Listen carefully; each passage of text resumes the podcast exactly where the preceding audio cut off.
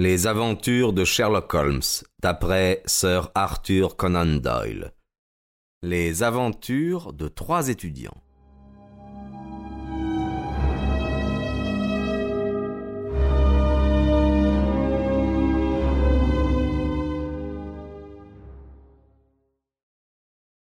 Au cours de l'année 1886, une série d'événements sur lesquels je n'ai pas à insister nous obligea, Sherlock Holmes et moi, à passer plusieurs semaines dans une de nos grandes villes, chef-lieu d'une université. C'est pendant cette période que se passa l'aventure que je vais raconter.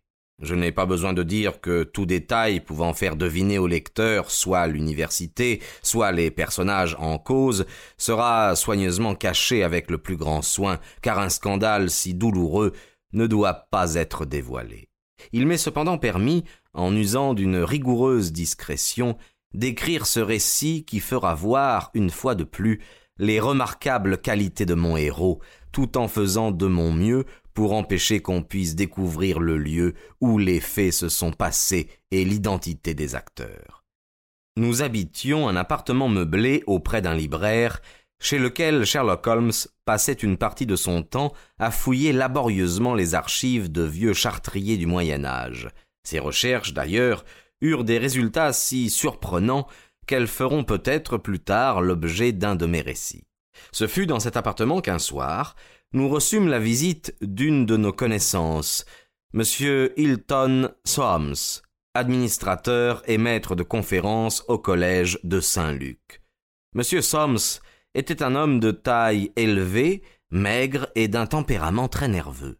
Je l'avais toujours connu très agité, mais à ce moment, il était tellement bouleversé qu'un événement grave venait certainement de se produire. J'espère, monsieur Holmes, dit-il, que vous pourrez nous donner quelques heures de votre temps si précieux. Il vient de se produire à notre collège un incident des plus pénibles, et réellement, si je n'avais pas eu la chance de vous avoir dans la ville, je n'aurais su que faire. Je suis très occupé en ce moment-ci, et je serais très contrarié d'être dérangé, dit mon ami. Je préférerais de beaucoup vous voir appeler la police à votre aide.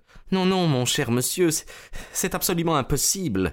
Quand l'action publique est mise en mouvement, on ne sait où elle s'arrêtera, et c'est une affaire au sujet de laquelle il est nécessaire, pour le bon renom du collège, d'éviter tout scandale. Votre discrétion est aussi connue que votre pouvoir. Vous êtes le seul homme au monde qui puissiez m'aider. Aussi, je vous supplie, monsieur Holmes, de faire tout ce qui vous sera possible. Le caractère brusque de mon ami ne s'était pas amélioré depuis qu'il avait quitté Baker Street. L'absence de ses livres, de ses produits chimiques, du désordre apparent de son appartement le mettait au désespoir. Il haussa les épaules, tandis que notre visiteur, avec force de geste, nous mit en quelques mots au courant de son histoire. Je dois d'abord vous expliquer, monsieur Holmes, que demain est le premier jour du concours pour la bourse Fortescue. Je suis l'un des examinateurs pour le grec, et j'ai choisi comme sujet une version qu'aucun des candidats n'a eu à traduire. Le texte en est imprimé sur la feuille d'examen, et bien entendu, ce serait un immense avantage si l'un des candidats pouvait préparer à l'avance sa traduction. On a donc pris les plus grandes précautions pour garder le secret. Aujourd'hui, à trois heures, j'ai reçu les épreuves imprimées. La version se compose de la moitié d'un chapitre de Thucydide. J'ai dû relire les épreuves avec le plus grand soin. À quatre heures et demie, mon travail n'était pas encore terminé, mais comme j'avais promis d'aller prendre le thé dans l'appartement d'un collègue, j'ai laissé mes épreuves sur mon pupitre. J'ai été absent un peu plus d'une heure. Vous savez peut-être, monsieur Holmes, que les portes de mon appartement sont doubles. La première, en serge verte, à l'intérieur, l'autre en chêne à l'extérieur. Quand je m'approchai pour rentrer chez moi, je fus très étonné de voir une clé à la porte extérieure.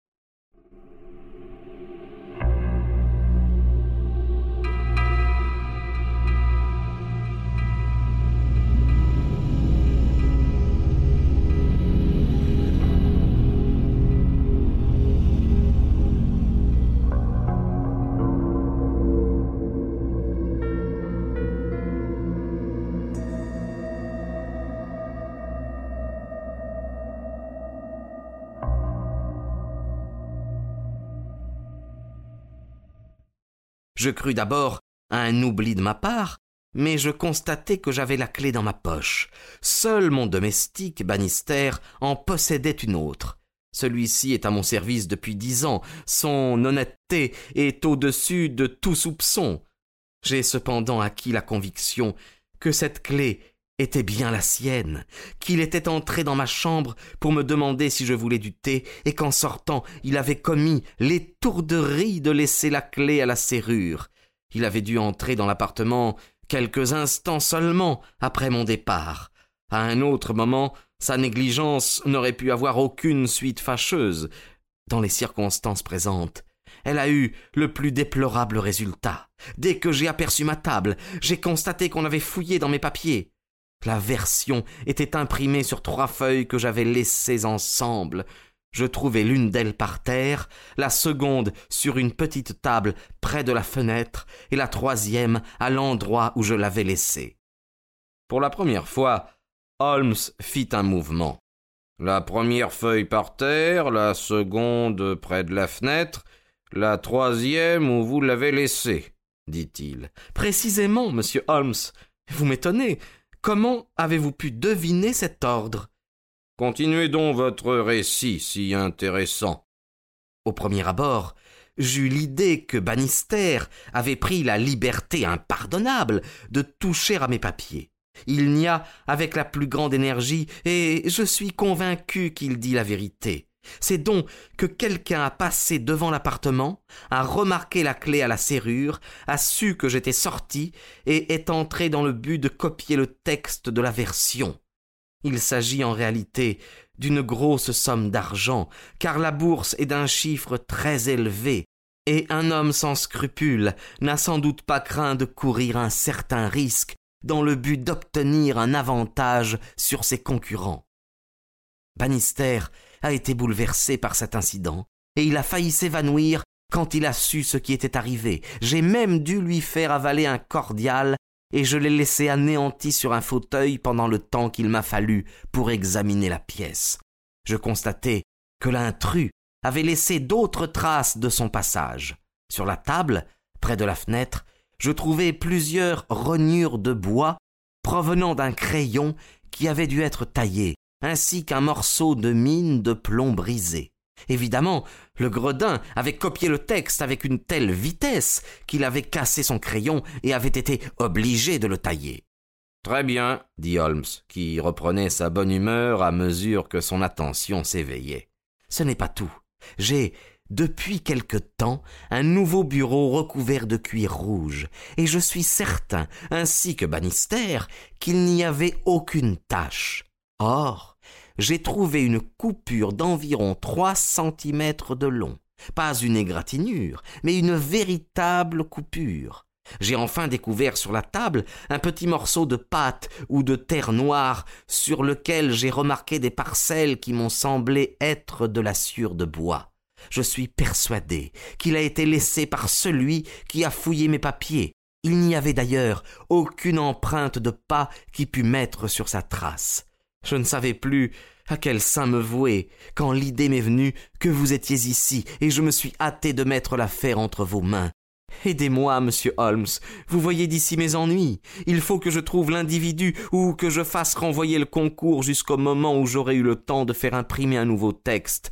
Il sera, dans ce cas, indispensable de fournir une série d'explications qui feront un tort énorme au collège et à l'université tout ce que je désire, c'est étouffer cette affaire.